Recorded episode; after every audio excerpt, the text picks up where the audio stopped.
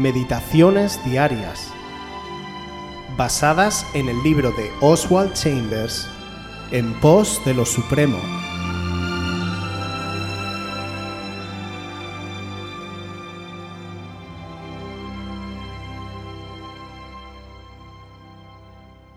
El Ministerio de los Inadvertidos. Mateo 5:3 Bienaventurados los pobres en espíritu porque de ellos es el reino de los cielos.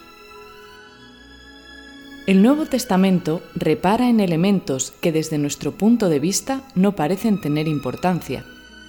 Bienaventurados los pobres en espíritu significa literalmente, benditos los indigentes, algo excesivamente común.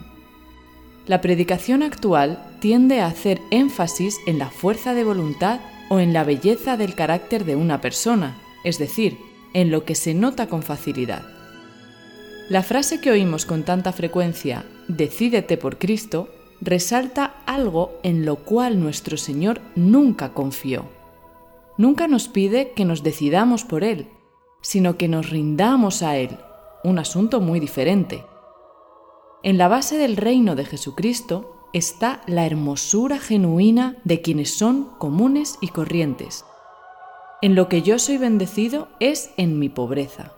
Si no tengo fuerza de voluntad ni soy noble en mi naturaleza, entonces Jesús me dice, bendito eres, porque debido a tu pobreza puedes entrar en mi reino. No puedo entrar por mi propia bondad, solo puedo entrar como un indigente. Nosotros nunca somos conscientes en nuestra vida de la verdadera hermosura de carácter que cuenta para Dios.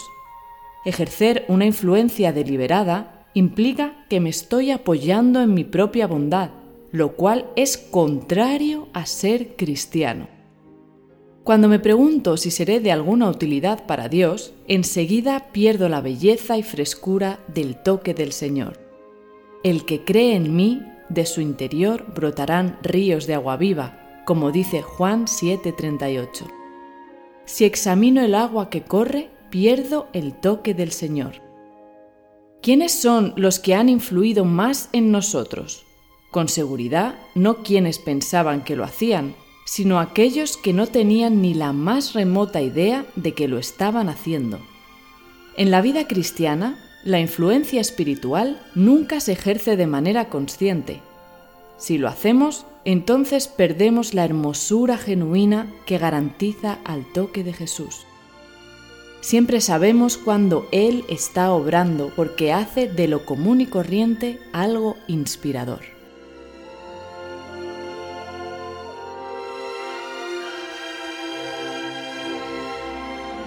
Las bienaventuranzas no son simplemente afirmaciones, sino exclamaciones.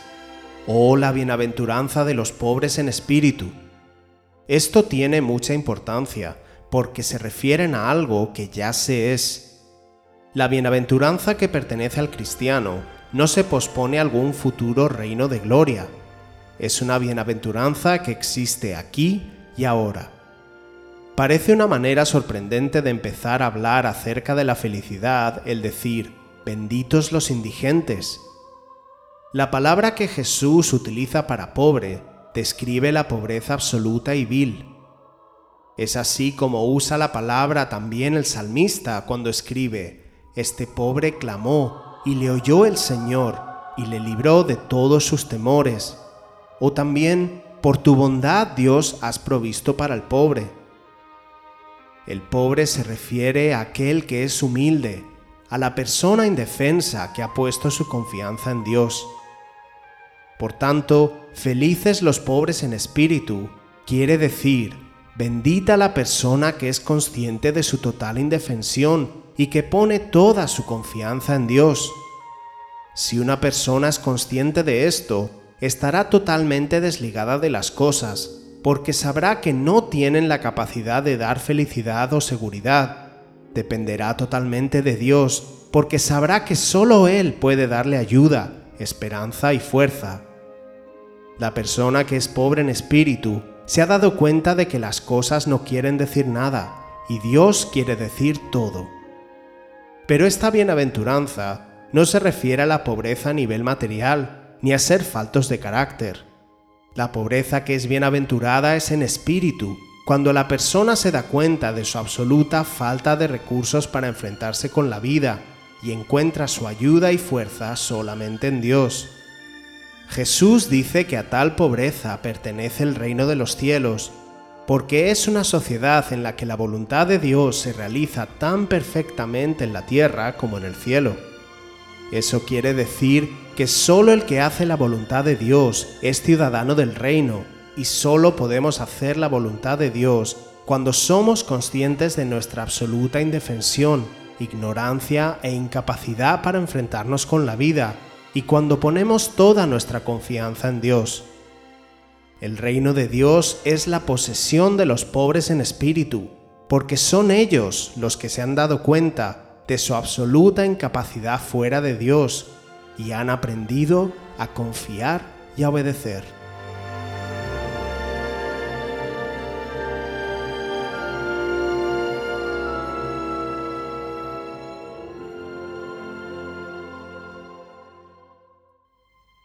Si quieres volver a escuchar este devocional o cualquier otra de nuestras emisiones anteriores, puedes visitar nuestro canal de YouTube buscándonos como Aviva Voz FM. También puedes ponerte en contacto con nosotros a través de nuestra página web www.avivavoz.es o mandarnos un correo electrónico a la dirección contacta@avivavoz.es.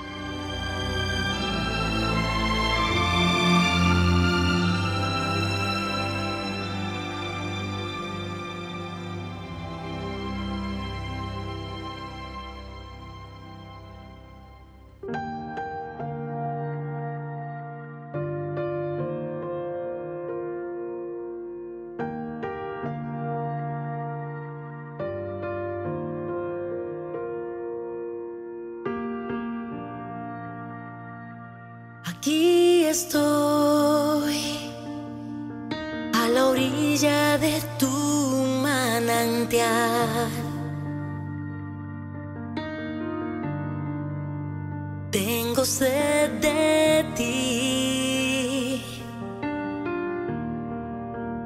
Tengo sed de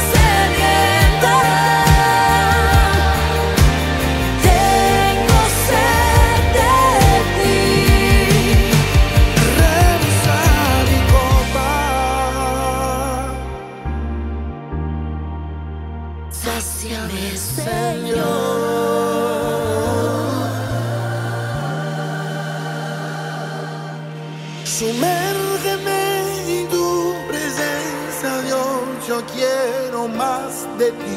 Sumérgeme en tu santidad. Te quiero, Dios. Sumérgeme que estoy sediento de ti. Ven y sáciame. de ti, Ven y sáciame. de la fuente que da vida, de la fuente